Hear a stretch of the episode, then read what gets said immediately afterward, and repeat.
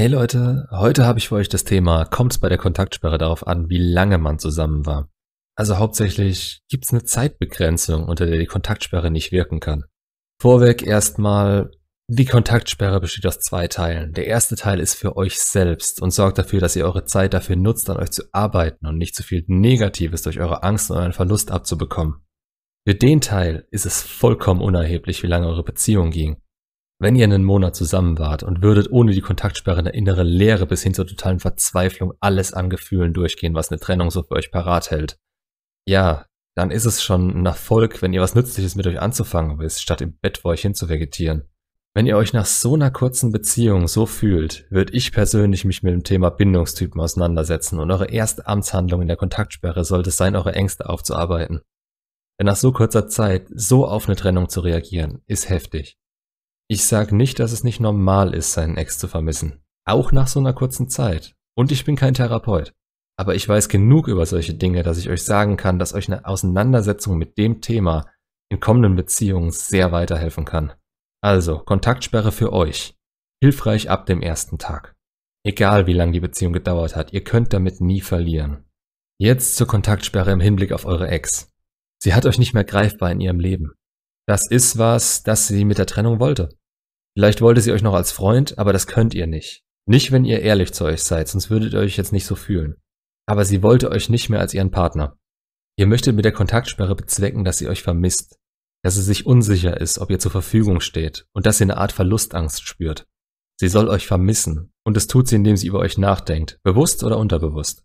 Ihre Erinnerungen und Träume von euch, die ihr vielleicht durch den Kopf schießen. Die Trennung von euch soll ihr bewusst machen, was sie da genau abgelehnt hat. Aber seien wir mal ganz ehrlich, gehen wir von einer zweimonatigen Beziehung aus. Ihr habt euch gerade erst kennengelernt. Ihr kennt euch noch nicht besonders gut, es gibt kaum gemeinsame Erinnerungen oder sogar Wendepunkte in eurem Leben, in denen ihr bewusst zusammen entscheiden konntet. Vielleicht lagt ihr die letzten zwei Monate jede Nacht mit ihr zusammen im Bett, wart permanent um sie rum, vielleicht habt ihr aber auch nur viel geschrieben oder hattet sogar nur eine Fernbeziehung. Ich würde es nicht daran festmachen, wie lang eure Beziehung an sich ging, also keinen festen Zeitpunkt dafür nehmen sondern wie die Qualität eurer gemeinsamen Zeit war und wie lange ihr körperlich beieinander wart. Nur durch Nähe und Anwesenheit lässt sich Bindung so richtig stärken. Deshalb sage ich euch auch, wenn sie sich in der Kontaktsperre meldet, schaut, dass ihr ein Treffen mit ihnen ausmacht und verratet nicht zu viel übers Handy. Wenn es darum geht, tiefgründige Verbindungen mit einem anderen Menschen einzugehen, dann macht das persönlich. Sie sollen eure Stimme und euren Geruch zu jeder Zeit abrufen können, wissen, wie sich eure Berührung anfühlt. Nur so verarbeiten sie abends vorm Schlafengehen oder sogar in ihren Träumen eure Anwesenheit. Und das kann dann dazu führen, dass sie euch so sehr vermissen, wie ihr sie gerade. Teilweise sogar mit körperlichen Reaktionen, Schweißausbrüche, Appetitlosigkeit, Tränen. Mir ging's buchstäblich zum Kotzen, als ich das damals erfahren habe, und zwar tagelang. Das kann sie in abgeschwächter Form während der Kontaktsperre auch haben. Das liegt in unserer Natur, wir binden uns unterbewusst und es kann das schönste Gefühl der Welt sein. Es kann bei Verlust oder drohendem Verlust aber auch das Schrecklichste sein, was ihr fühlen könnt. Versucht das Ganze eurer Erfahrung gemäß zu beurteilen.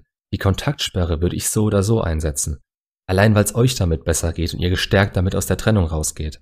Aber die Chance mit der Ex steigt und steigt mit jedem Tag, den ihr miteinander verbracht habt. Und jeder Moment, der euch und ihr ein schönes Gefühl gegeben hat und der außergewöhnlich war, macht es wahrscheinlicher, dass sie sich nach einiger Zeit überwiegend an das Gute in eurer Beziehung erinnern wird.